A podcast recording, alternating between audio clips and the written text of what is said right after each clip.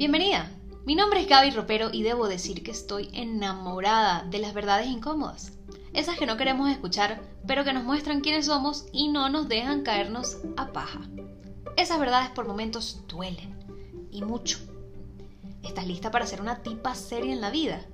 Recibe estas conversaciones con apertura y conciencia, aunque estés pensando, coño marica, un tiro duele menos, ¿vale? Vámonos. No, no todas podemos superar una infidelidad. Y me encantaría decirte que lamento ser yo quien te lo diga, pero en el fondo me encanta ser yo quien te lo diga porque necesitas escucharlo. Necesitas escucharlo. Esto es un tema muy álgido del que no se habla mucho y muchas de nosotras queremos pensar que si amamos suficiente a nuestra pareja, si nos esforzamos lo suficiente, si le echamos toda la bola del mundo, si vamos muchísimo a terapia, vamos a lograrlo porque es que yo no soporto la idea de dejarlo o de que él me deje, que mis sueños con él se vayan a la mierda, que todo lo que planificamos, que mi ideal de familia, que mis sueños con él, que el castillito de Disney que yo me monté, no ocurran. ¿Ok? Y sí, muchas de nosotras queremos pensar que superar una infidelidad efectivamente depende de nosotras. Ahora, esto, esto que te traigo es una forma innovadora de ver la cuestión porque si bien hay un componente de esfuerzo que depende de ti, hay otro componente que habla de los 25, 30, 35, 40 años de historia que ya tú tienes, ¿ok? Y todo el bagaje y toda la carga cultural, generacional, machista, estándares de belleza y un montón de cosas más a las cuales nos tenemos que enfrentar para superar la fulana infidelidad, ¿ok? Entonces, entonces hablemos un poquito de el esfuerzo y las ganas que tú tienes de que eso funcione y de superar una infidelidad en competencia o versus la carga cultural que nos han inyectado prácticamente desde que nacimos, donde eh, las infidelidades son inevitables, donde el hombre siempre es infiel, donde el hombre es perro, donde parte de nuestro trabajo es eh, perseguir, donde si no son infieles entonces fue porque tú no le diste lo que él necesitaba, o, o estás descuidada, o por los hijos entonces ya no le estás prestando atención a tu pareja. Listo. Lo que quiero es que aterricemos, que estamos luchando contra todos estos temas culturales y diciendo mi esfuerzo va a ganar.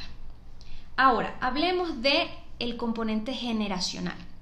El componente generacional habla de todas las mujeres en mi familia que ya cumplieron con esa historia, que ya les pasó. Entonces, si mi papá fue infiel con mi mamá, si eh, mis tías todas están divorciadas por eso, si mis amigas a todas les ha pasado, si conozco muy pocas parejas que eso no les haya pasado, entonces, insisto, es toda esa carga ahora generacional versus el fulano esfuerzo y las ganas que yo tengo de que esto funcione. Seguimos, el machismo.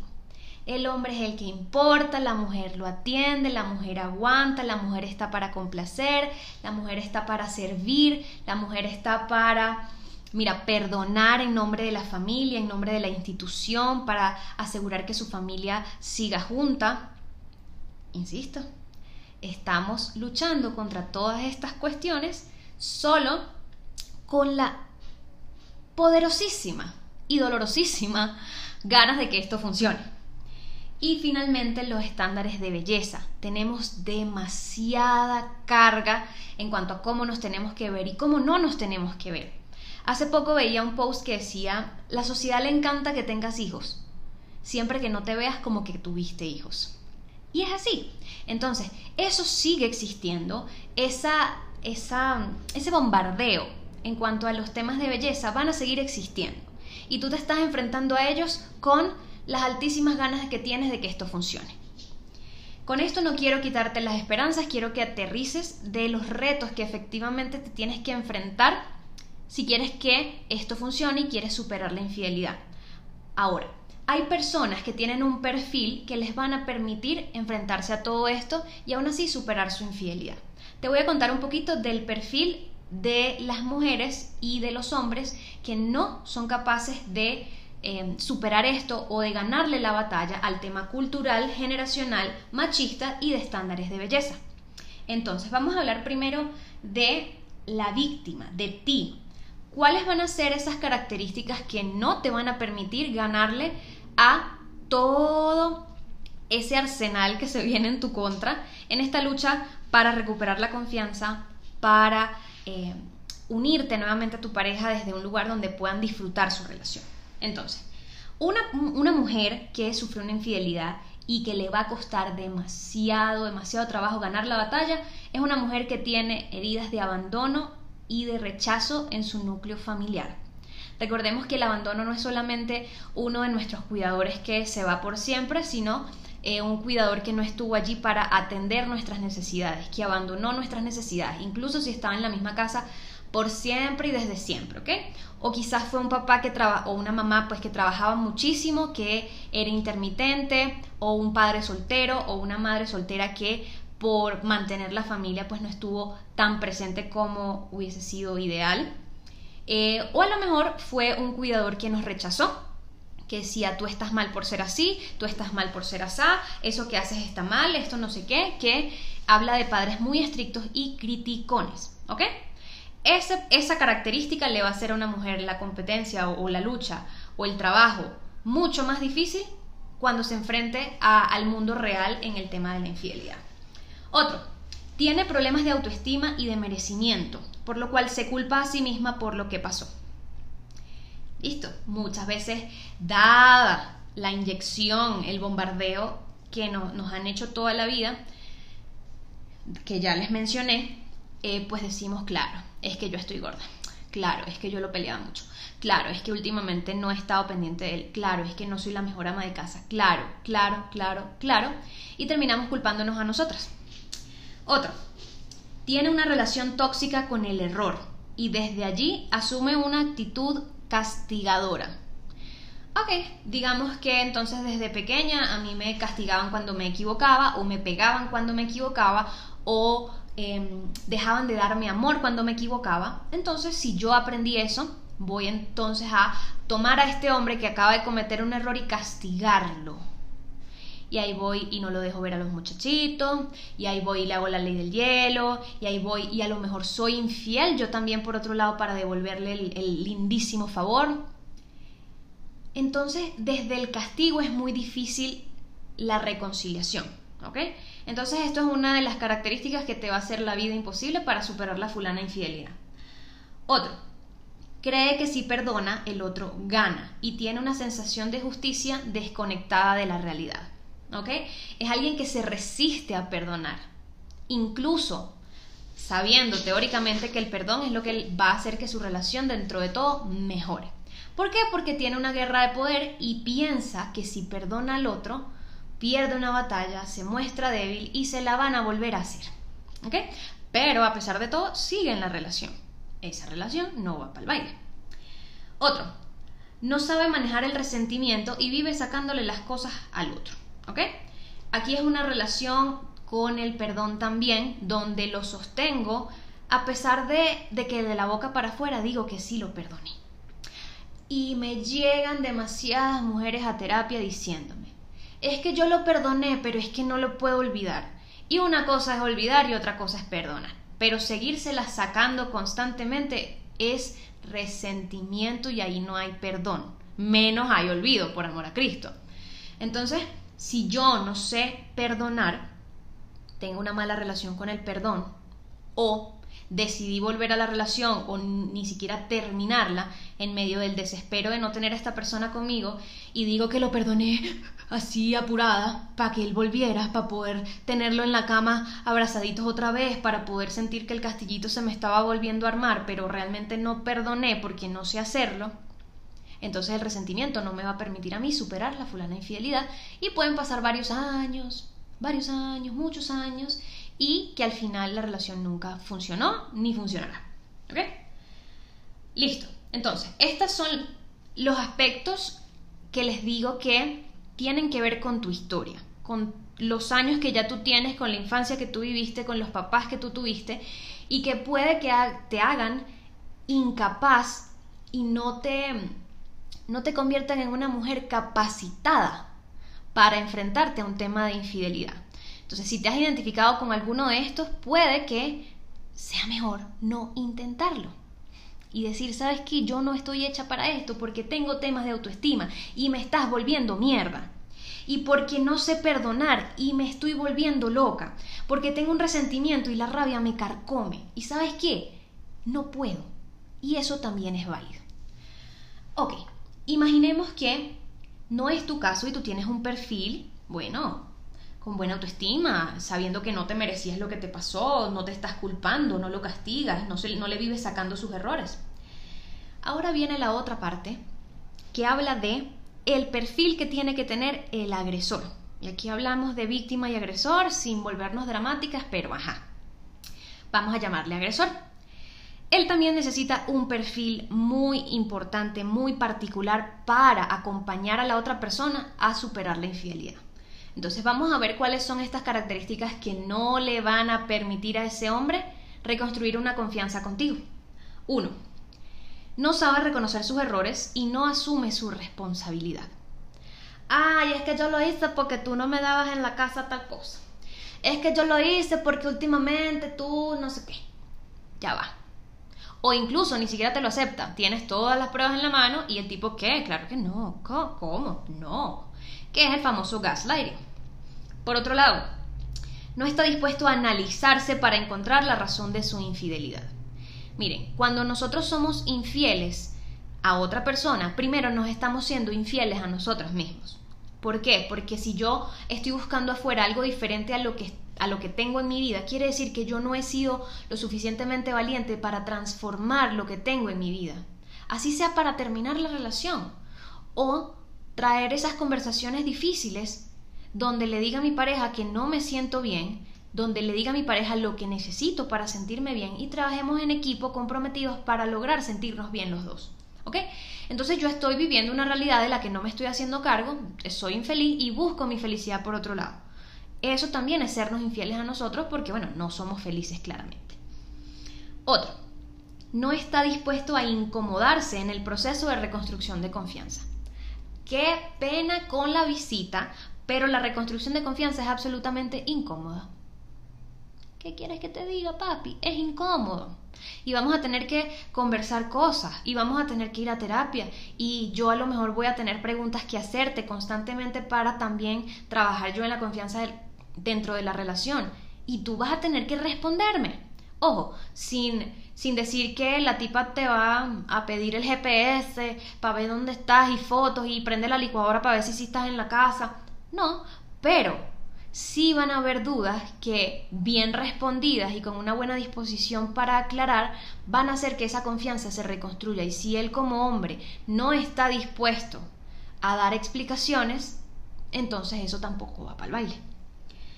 Por otro lado, vive la relación desde el disfrute y por lo tanto no está dispuesto a eh, ponerse en otra situación o entablar una relación donde las cosas no están del todo bien.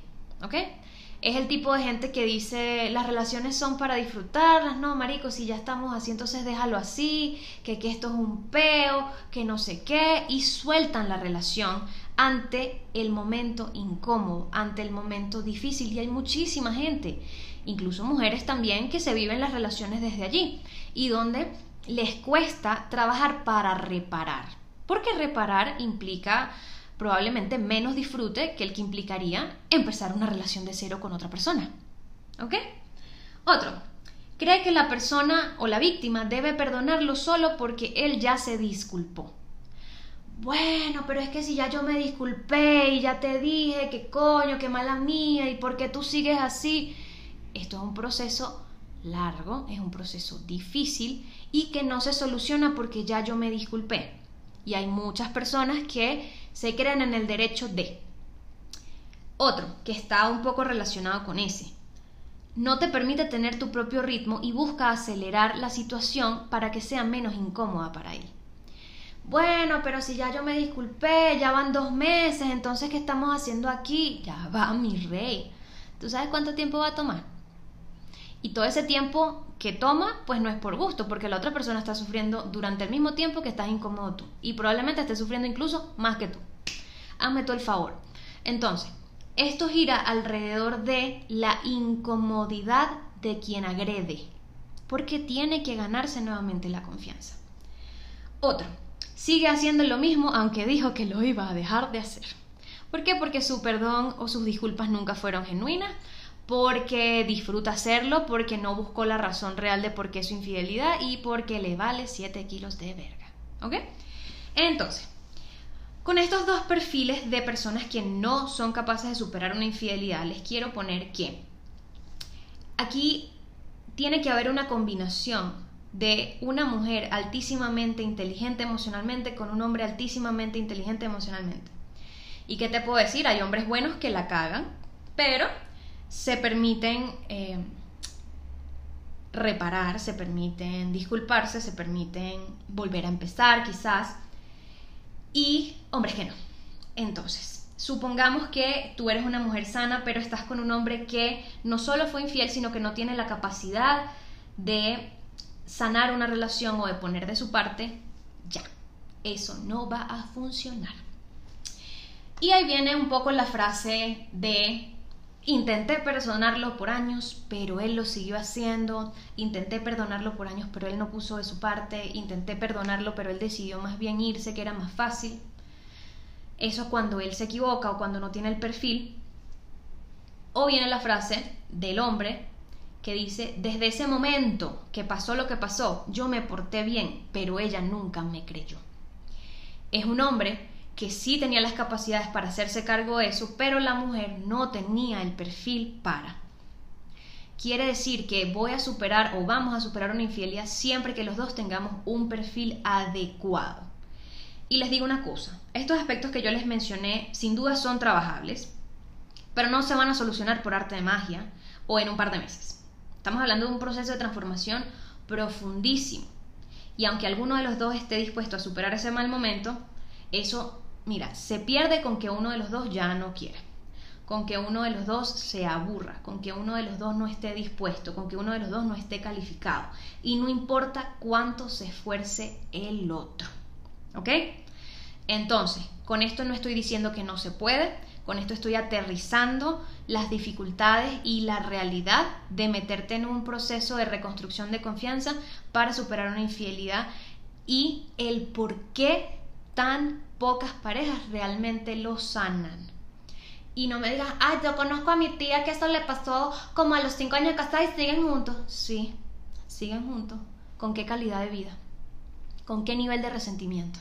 ¿Con qué otros fulanos de infidelidades por los laditos que entonces para drenar la infidelidad, la, perdón, la infelicidad de su relación, puede que ambos hayan tenido deslices por allí? ¿O con qué costo en los hijos que tuvieron ellos se mantuvieron juntos. Mm. Entonces sí, hay muchas parejas que siguen después de una infidelidad, pero dudo, dadas las estadísticas, por todo lo que yo les estoy mencionando, yo dudo que sean muchas las que de verdad sanen esto profundamente. Entonces, no, no todas podemos superar una infidelidad, ya vemos que no depende 100% de nosotras, eh, depende de dos personas altísimamente comprometidas, altísimamente capacitadas, y eh, lo más probable es que alguno de los dos no esté capacitado y que ya eso dañe la ecuación. ¿Ok? Entonces, pregúntense realistamente si esto es un proceso en el que se quieren meter, si están teniendo el acompañamiento que necesitan a lo mejor para mejorar sus dos perfiles y que se pueda lograr. Por eso les recomiendo que ambos vayan a terapia para que, bueno, si él no sabe por qué fue infiel, lo descubra y tú si tienes temas de autoestima los trabajes y que eso efectivamente no vuelva a pasar porque, bueno, es, es muy probable, ¿no? Que cuando volvemos con la persona y no se trabaja en estas cosas vuelvan a pasar, dado que estoy en un ambiente donde...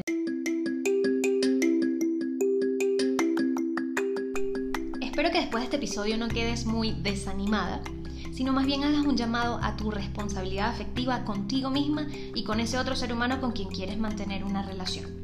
Si sabes que no estás preparada, que no estás capacitada, que no estás lista, o sabes que él no lo está, quizás es mejor que se den un tiempo para sanar, para atender esas características o esos aspectos donde todavía no son expertos y luego se vinculen desde un lugar donde puedan disfrutar de esa relación y de ese amor que sienten el uno por el otro.